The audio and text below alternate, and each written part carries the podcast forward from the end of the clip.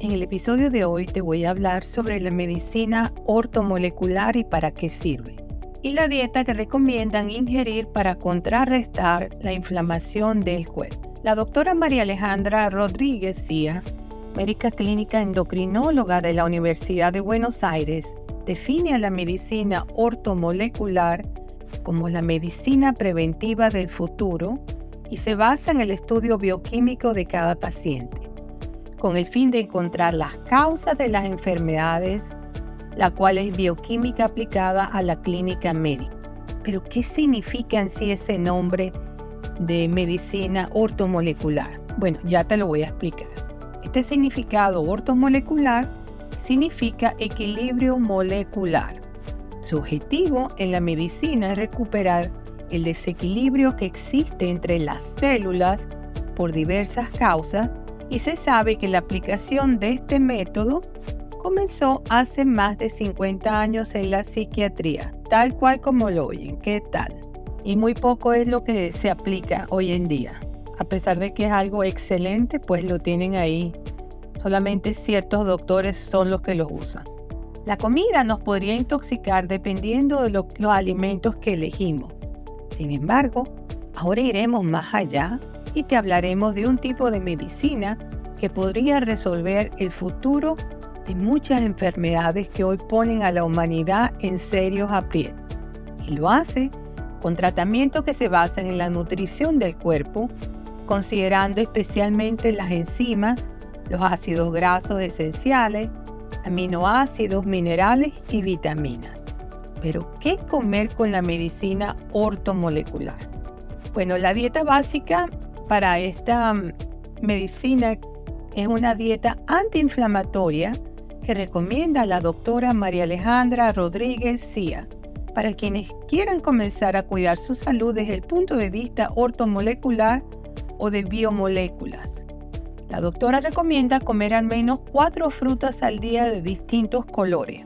Estas frutas podrían ser aguacate, sandía, melón, ciruelas, peras, naranjas, cerezas y frutillas comer más verduras de todos los colores, especialmente congeladas, excepto la batata y la papa.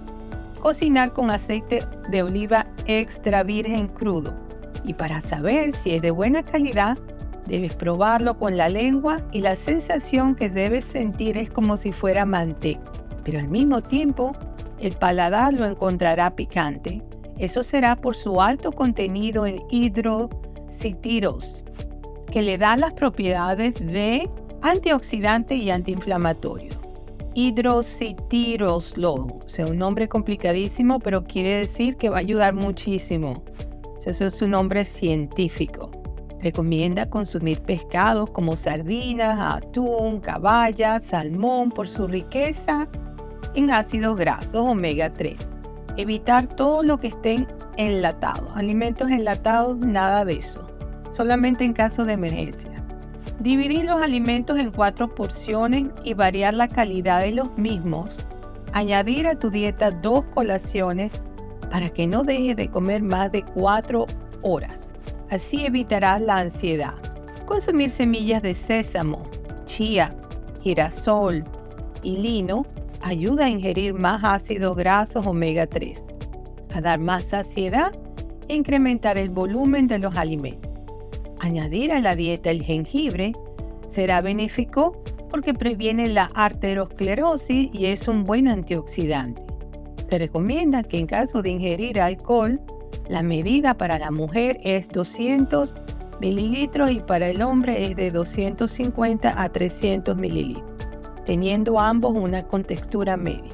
Esto no es mucho, esto es más o menos como un un, servicio de, de, trago de alcohol, pues no es mucho, sería como un vaso, no muy lleno para la mujer y para el hombre dos, más o menos. Bueno, este tema de la medicina ortomolecular se mencionó en el episodio anterior sobre la medicina integrativa. Este es uno, la medicina integrativa toma en cuenta también esta parte de la medicina ortomolecular. Es muy importante eh, saber qué es lo que estamos comiendo y no dejarnos llevar por las propagandas que salen en televisión y todo lo que nos van diciendo que son buenos y contienen altos contenidos de azúcar. Hay que leer las etiquetas, lo que contienen. Y pienso que es excelente pues empezar a, poner a mucho cuidado lo que estamos ingiriendo y así poder tener eh, una salud lo más buena que podamos. También se recomienda que hagan ejercicios a diario, caminata, eh, bicicleta, todo lo que se puede hacer a diario. Bueno, ya estamos llegando al final de este episodio. Espero que les haya gustado. La fuente para este podcast fueron mis comentarios sobre el tema, la página web laverdadnoticias.com, que es un artículo sobre la doctora María Alejandra Rodríguez CIA, médica clínica endocrinóloga de la Universidad de Buenos Aires. No se olviden de suscribirse a mis podcasts, que estoy en todas las plataformas de música y podcast. Así les llega cada vez que pongo un episodio nuevo, les llegue directamente, apoyan mi canal. También estoy en YouTube y en la plataforma audible.com. Reciban un fuerte abrazo de la costa este de los Estados Unidos para tantos oyentes y será hasta el próximo episodio. Chao, bye bye.